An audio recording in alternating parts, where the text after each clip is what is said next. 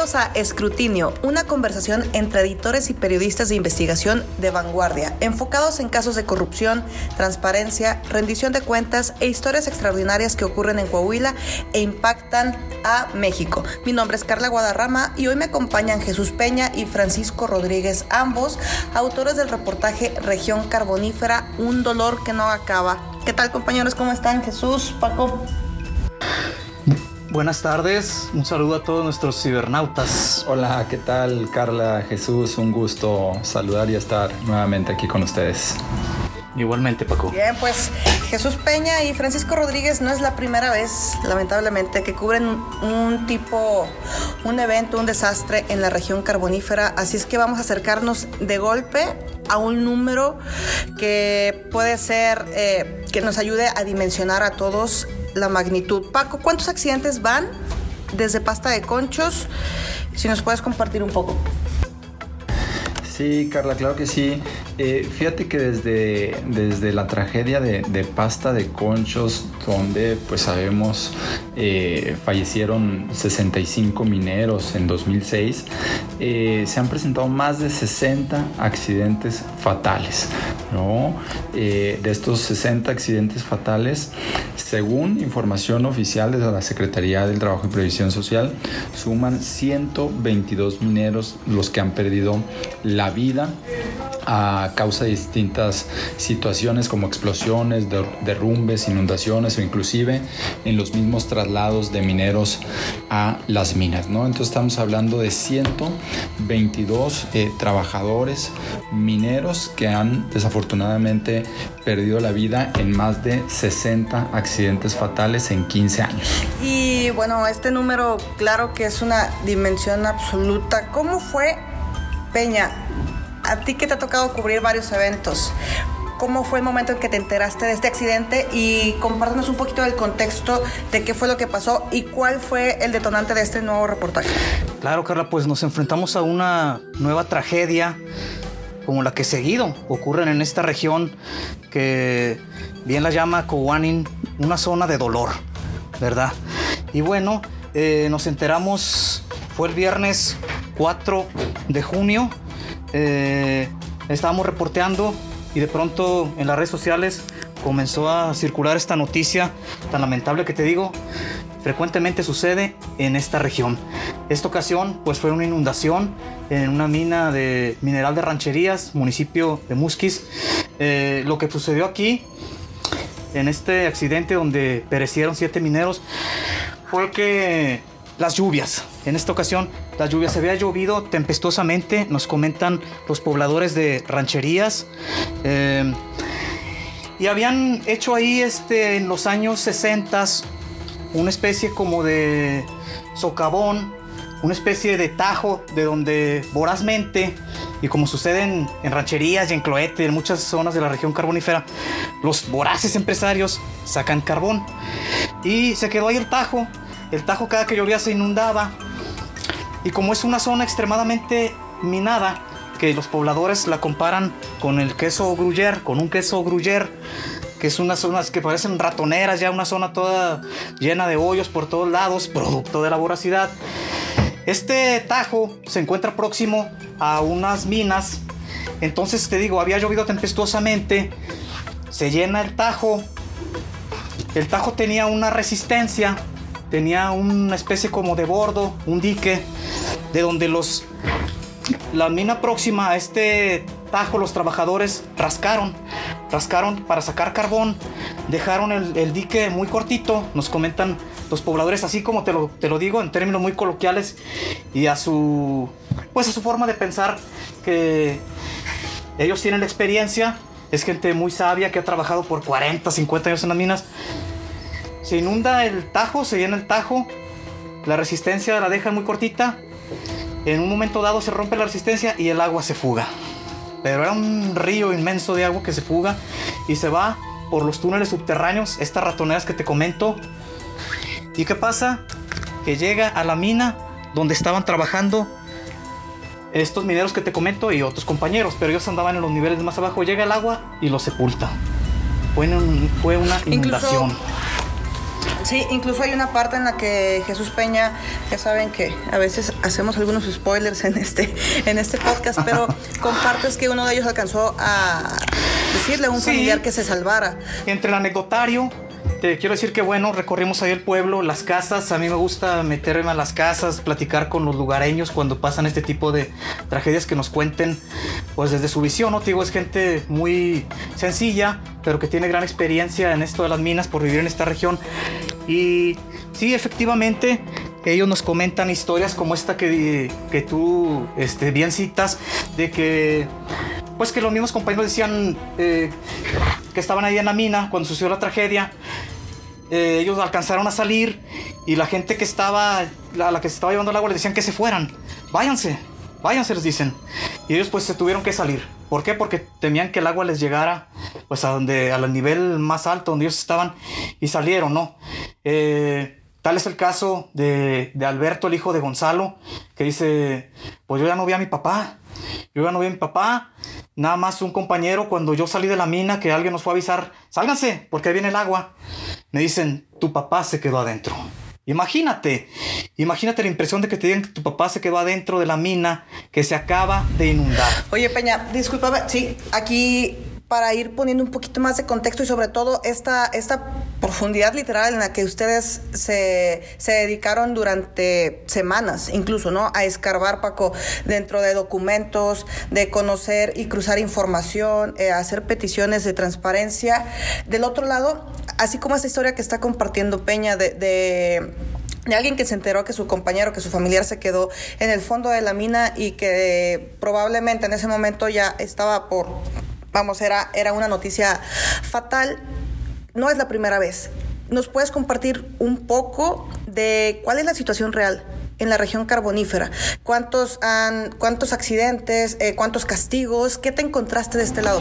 Sí, fíjate que efectivamente ingresamos distintos eh, solicitudes de información, además de las que ya mencionaba sobre el número total de, de accidentes eh, que se han registrado en, en la mina, eh, perdón, en, en, en general en, minas en Coahuila y cuántos mineros han fallecido en, la zona. También solicitamos, por ejemplo, el número de, de inspecciones que han tenido, que ha realizado la Secretaría del Trabajo y Previsión Social eh, en, Coahuila, específicamente en los centros eh, mineros. Por ejemplo, en esta mina donde ocurrió el accidente, en la mina Micarán, según la Secretaría de Trabajo y Previsión Social, eh, había tenido cuatro inspecciones previas al accidente. Una el, el 10 de octubre de 2020, otra nueve días después, una tercera inspección el 5 de noviembre y una cuarta inspección el 17 de marzo de 2021, ¿no? O sea, prácticamente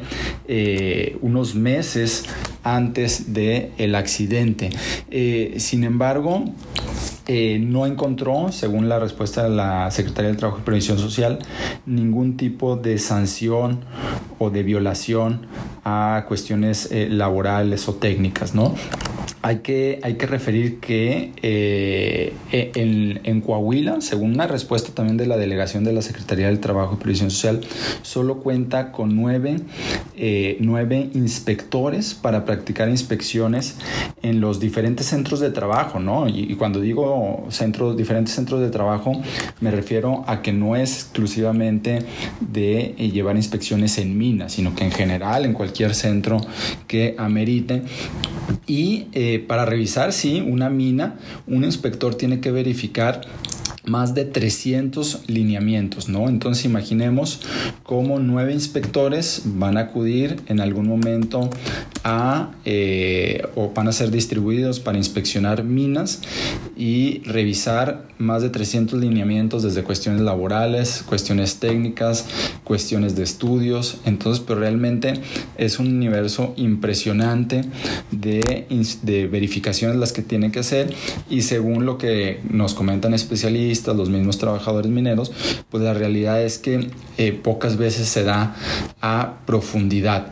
Y vemos en las estadísticas que mostramos como del total de inspecciones que ha realizado eh, la Secretaría del Trabajo y Previsión Social desde 2016, pues solo la mitad han ameritado, en términos generales digo, la mitad ha ameritado algún tipo de sanción o multa, ¿no? Eso también llama la atención, por ejemplo, con el tema ahorita que mencionábamos la estadística de los accidentes fatales, que no necesariamente los accidentes fatales han, han ameritado para la Secretaría del Trabajo y Previsión Social una eh, sanción a la empresa. Es decir, si hay un accidente, un accidente fatal donde muere un, por lo menos un minero, pero no necesariamente eh, producto de ese accidente fatal la Secretaría del Trabajo sanciona o encuentra violaciones a eh, las mineras, que ese dato también me parece bastante interesante. Y esto del lado del papel, ¿no? Porque yéndonos al lugar, en la zona donde Jesús Peña compartía las historias con las mismas familias,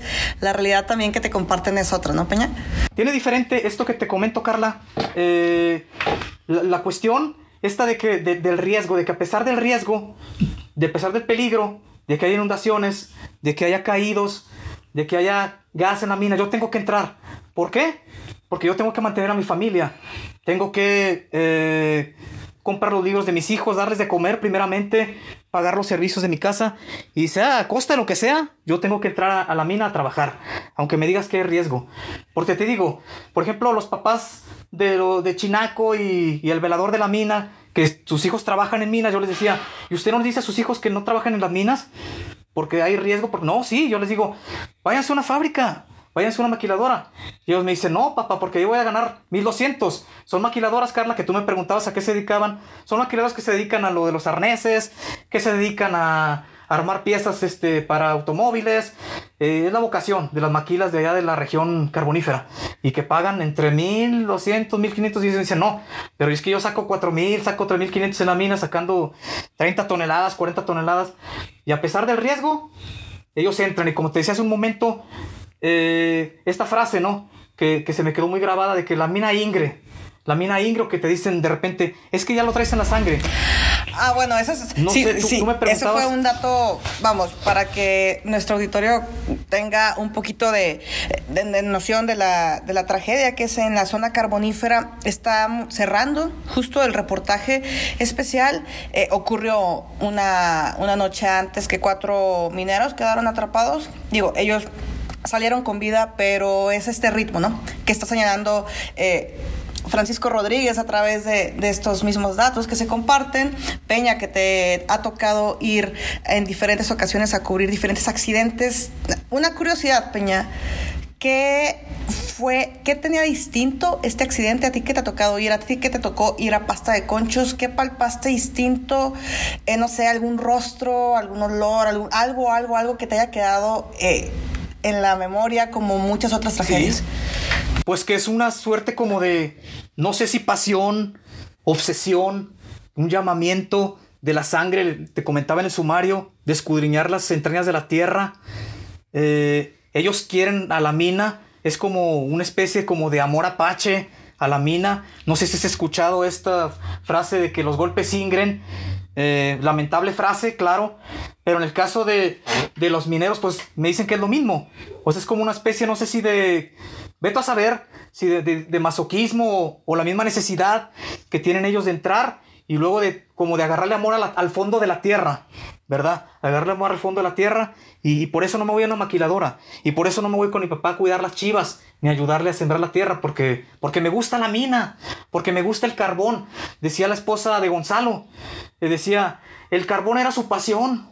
El carbón era su pasión, fue otra de las frases que se me quedó muy grabada, Carla. Y dentro de eso, bueno, mientras la gente compartía esta, esta vocación, este amor por las minas, de forma oficial, el gobernador y también había discusión a nivel nacional sobre qué estaba ocurriendo en las minas y muchos de esos datos que empezaron a saltar era como eh, menor presupuesto implicaba menor seguridad y este tipo de, de, de, de cifras que revelan cómo es que se la juegan también los, los mismos empresarios en reducir, en bajar todo este nivel de protección que las buenas personas llegan a alcanzar. Paco, si nos puedes compartir algo también de ello.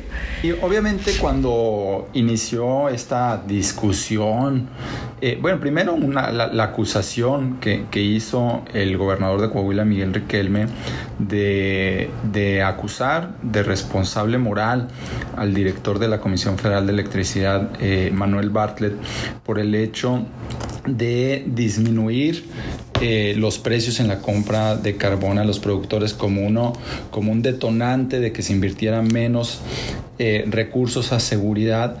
Eh, nosotros acudimos pues con algunos productores de la zona para cuestionar y preguntar sobre este tema.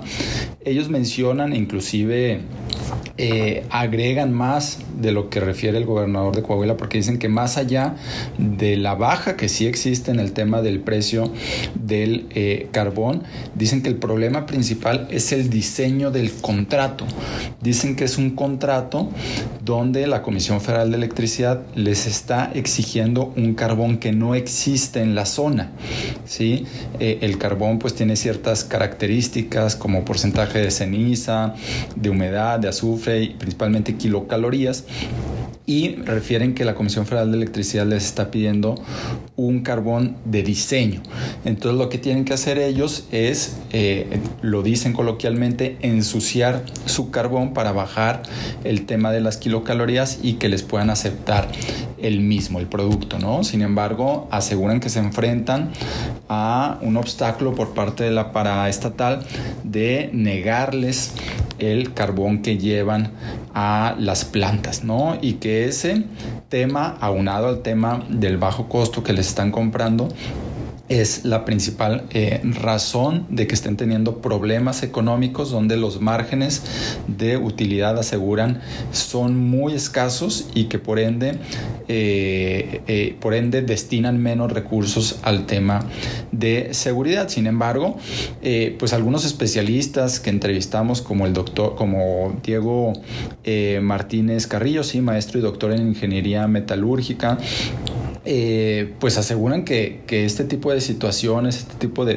pretextos por parte de los, de los productores es eso, ¿no? Pretextos, que no es justificable el tema de eh, la baja en, en, los costos y en el diseño para tener este tipo de situaciones donde inviertan menos en recursos. Y además dimos las estadísticas, Carla, más de 60 accidentes fatales desde eh, el accidente en pasta de conchos, ¿no? Es decir, eh, varios accidentes cada año, antes inclusive de esta situación que están acusando los, los productores de vulnerabilidad en cuanto a las ganancias, ¿no? Entonces, eh, pues sí, no, no, no embona pues la, la situación que, que, denuncian. Ciertamente hay una problemática con los productores en estos momentos donde la compra, eh, el costo de la tonelada es más bajo y hay un problema en cuanto a la distribución y en cuanto a las penalizaciones que están sufriendo, pero no es justificación para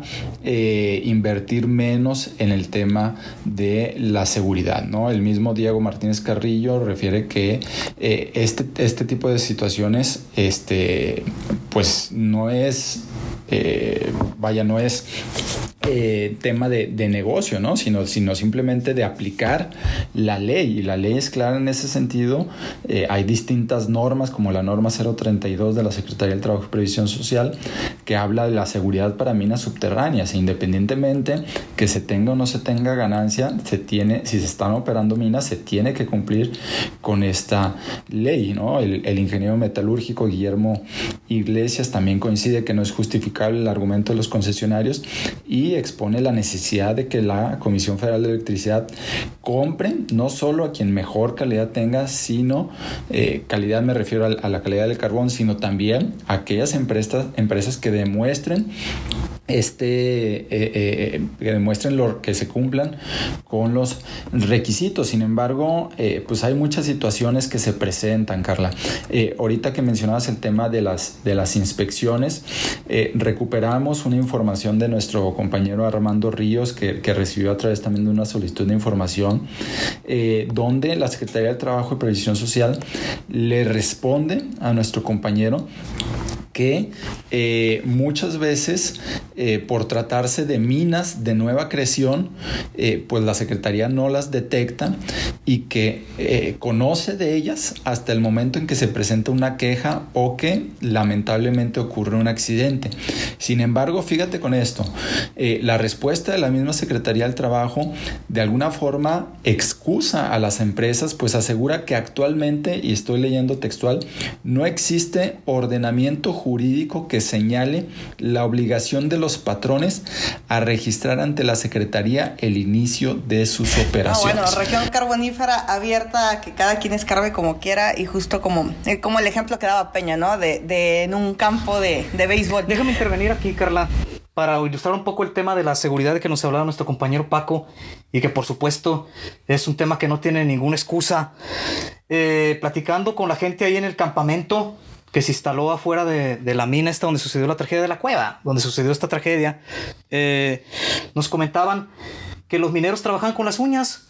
¿Por qué? Porque no tenían cascos, porque no tenían botas, porque no tenían lámparas, porque no tenían herramientas, el compresor no jalaba, que la bomba que tal y cual. Imagínate, ellos trabajando en estas condiciones. Ah, pero los dueños y te lo dice la gente así de forma muy lacónica, con sus camionetotas y sus garrotes. Imagínate, eso se llama justicia social, ¿verdad? Entonces, este, es pues para ilustrar un poco el tema de la seguridad, de la calidad de la seguridad con la que trabajan los mineros de la región carbonífera, sobre todo en comunidades como Mineral de Ranchería.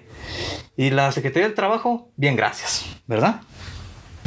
Bueno, y también otro de los puntos que se señalan y se resaltan en el reportaje es, bueno, en el periodismo y cuando uno está haciendo algunas investigaciones no hay peor cosa que toparse con pared o toparse con alguna señal de que hay un dato confidencial. Y eso justo fue lo que le tocó también eh, haciendo referencia a esto que menciona Peña pero Francisco Rodríguez, en uno de estos señalamientos de cuánta gente ha sido castigada, cuántas, cuántas empresas, eh, cómo se está comportando eh, este lado de la, de la justicia, por así mencionarlo. Sí, eh, hay, hay, una situación ahí interesante por parte del gobierno federal actual, porque tanto la Comisión Federal de Electricidad como la Secretaría del Trabajo y Previsión Social están clasificando como confidencial los casos donde la empresa sea una, una persona física, es decir, no sea una, una, persona moral, no sea una sociedad, por ejemplo,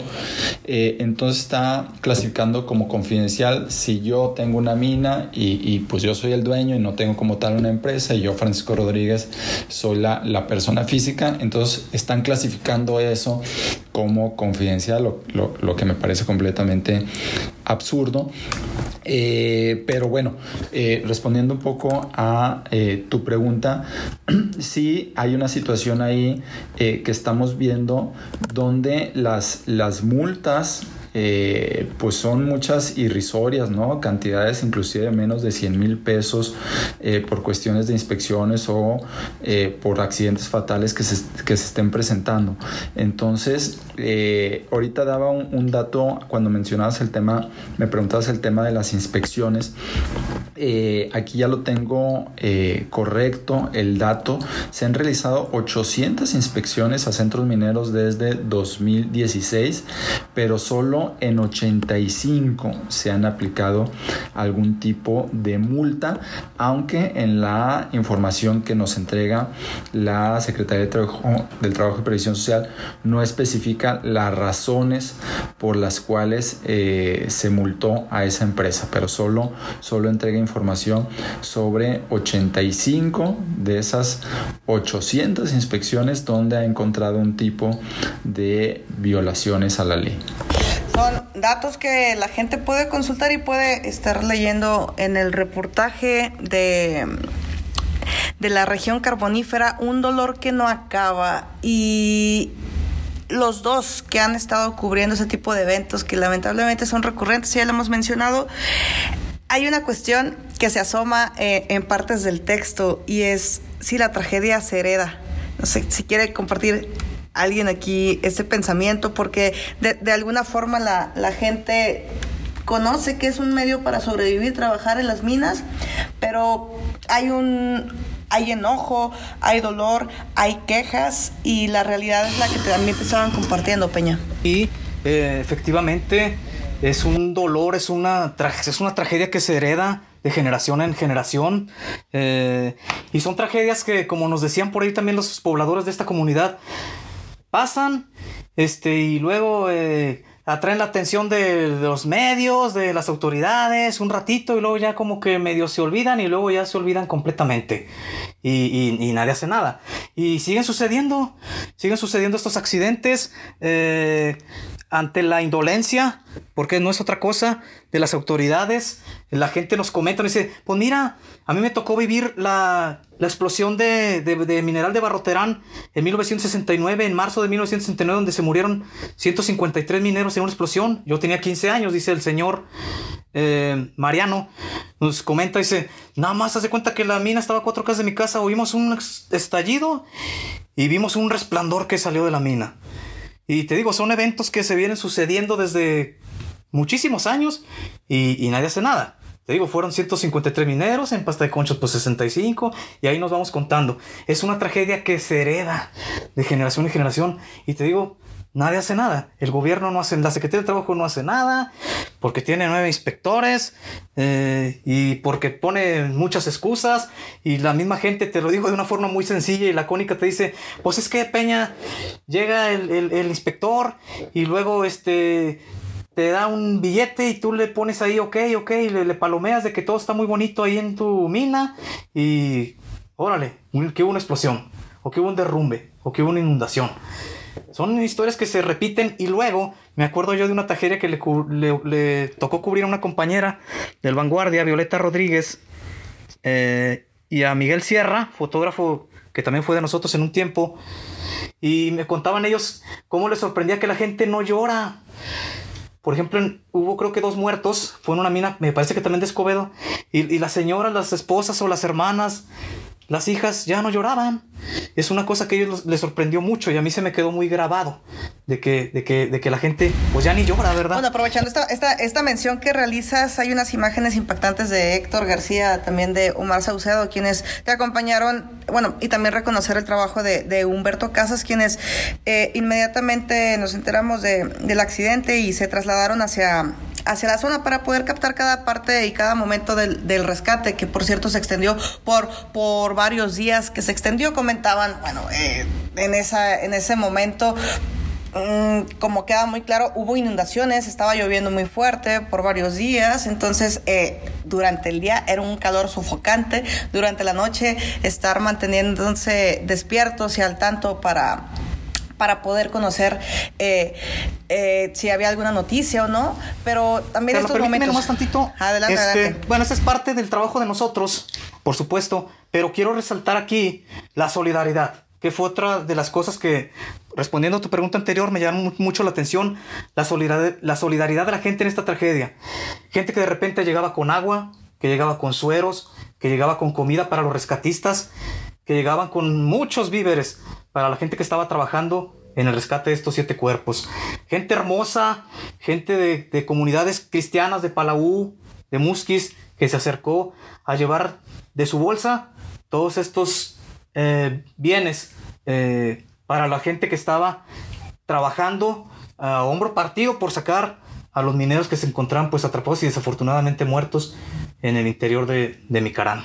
¿Verdad? Eso es, una cosa que quiero resaltar y reconocer a la gente de la región carbonífera su solidaridad. Sí, incluso en, algunas de las imágenes que pueden encontrar en la edición impresa y también en, en el micrositio especial que se va a hacer público para que la gente pueda consultar esta historia. Eh, algunas imágenes en las que se notan los víveres y justo lo que está mencionando Jesús Peña. Eh, Francisco, dentro de esta pregunta de con los números, tú que los has analizado a detalle y todo, ¿la tragedia en la región carbonífera es algo que se hereda? Sí, desafortunadamente, eh, por ejemplo, nosotros estamos partiendo del accidente pasta de conchos porque eh, que ocurrió hace 15 años, porque es, eh, digamos, lo inmediato más reciente que, que impactó ¿no? a nuestra sociedad, a nuestro país.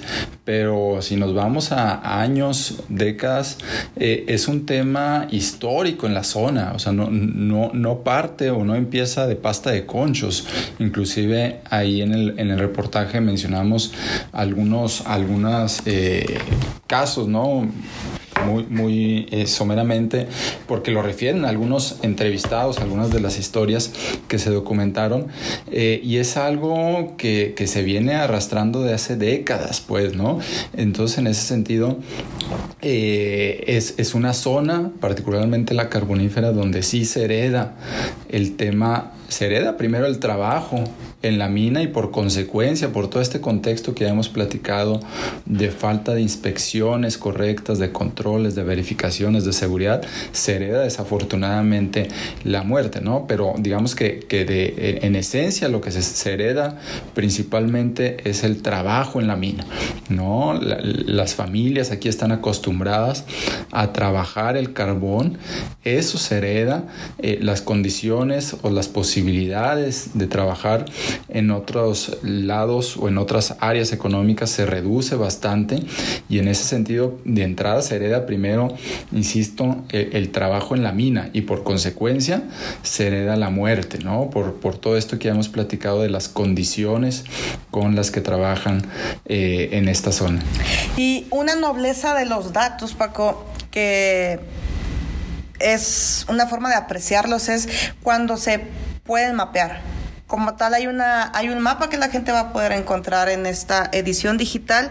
Tú estuviste enumerando algunos de los accidentes y es notable cómo se concentran en cierta zona. Y no sé qué qué, reflexión te quedó de esta parte del momento de una es manejar los datos y otra poder visibilizarlos.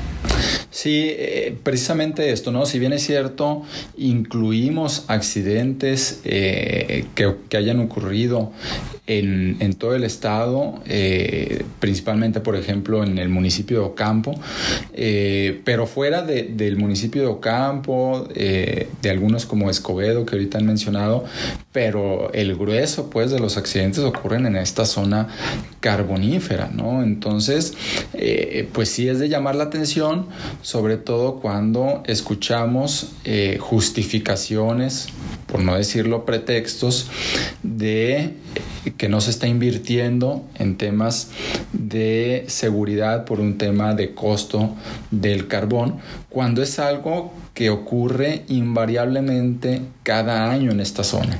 ¿sí? Eh, desde hace 15 años, pero si podríamos extender el periodo de, de, estudio años atrás, veremos que cada año eh, hay accidentes fatales en la zona carbonífera, ¿no? Entonces no es un tema únicamente de, eh, de la coyuntura, de decir se está pagando menos por la tonelada de carbón, ¿no? Es algo que se arrastra pues de hace ya varios años, quizás décadas, en cuanto la falta de inspecciones o de inspecciones eh, buenas, ¿no? O sea, realmente que verifiquen eh, la seguridad de los, de los centros de trabajo. Carla, y en esto, este, déjame hacer un apunte nada más. Nada más un apuntito. En este mismo tenor de que si la, la muerte y las tragedias se heredan en la carbonífera, pues está esto que te comentaba hace rato de, de, la familia de Pedro, ¿no? De uno de los mineros caídos en este accidente. Eh, que son seis, dice, nosotros hemos perdido ya seis familiares, en, te digo, fue en inundaciones, en derrumbes, eh, por invasión de gas, que hubo siniestros en las minas y, se han muerto seis. ¿Cuántas más familias se van a acabar? En la región carbonífera, decía José Agustín, que es el tío de Pedro, decía, es que las familias aquí se acaban. Y luego, eh, por necesidad, otra vez volvemos al tema de la necesidad, dice, yo trabajé desde las minas, trabajé en las minas desde que tenía 10 años Trabajé en las minas desde que tenía 10 años, como muchos. Y también estas son formas en las que hay accidentes, que, contamos a personas que han fallecido a causa de, alguna consecuencia de, de, alguna explosión, alguna inundación, pero también recordar que hay mineros que tienen eh, males de salud, Paco. Sí, e, e, es correcto. Por ahí eh, nos encontramos con algunos testimonios donde la, la gente eh, pues se jacta de haber salido eh, vivo de las, de las minas, ¿no? Pero bueno, el, salir intacto es un decir, ¿no? Porque la realidad es que en la zona carbonífera y sobre todo obviamente en, los trabajadores hay un problema fuerte de males respiratorios que les quedan ya, ya de por vida, ¿no? particularmente la famosa enfermedad del pulmón negro que es la que resulta de la inhalación del, del polvo de carbón mineral o grafito por un periodo prolongado. Por ejemplo, las estadísticas más recientes del Seguro Social, que son 2018, eh, reportaron en Coahuila 882 casos del el pulmón negro. En 2017 fueron 749 casos, pero si uno revisa esta misma enfermedad en otros estados, pues no encuentra estas cifras. O sea, Coahuila es el estado que concentra esta enfermedad del pulmón negro. Entonces, pues salir, salir vivo, eh, salir sano, pues es un decir, ¿no? Porque si, no salen muertos, pues la realidad es que salen con males respiratorios. Sí, recordar a la audiencia que estos grandes ecos que se, que se generan a través de los accidentes que ocurren en las minas son parte de la realidad que están viviendo eh, las personas que habitan la zona y que lo hacen para poder sobrevivir. Compañeros, Jesús Peña, Francisco Rodríguez, agradecerles su tiempo, su espacio, su dedicación. Claro que estamos teniendo un producto final que llevó semanas y semanas, algo más que quieran agregar, algo que se les haya quedado en la mente, eh, algo que se lleven justo a este reportaje. Pues en lo, en lo personal me parece que enfatizar, Carla, en el tema de la necesidad de seguridad en estos centros de trabajo y de responsabilizar a las autoridades como a los patrones de contar con eh, instalaciones eh, adecuadas en materia de salud y de seguridad para poder ejercer este trabajo de manera digna, de manera segura, de manera lo más posible saludable y que eh, en la medida me parece que no se castiguen este tipo de accidentes fatales, este tipo de muertes que ocurren en los centros mineros, pues la realidad es que se seguirán presentando, ¿no? O sea, los mismos entrevistados, los mismos productores lo reconocen, este tema de, los, eh, de las muertes en minas va a seguir ocurriendo, ¿no? Y va a seguir ocurriendo mucho de ello porque no existe la prevención eh, y el cumplimiento de la ley.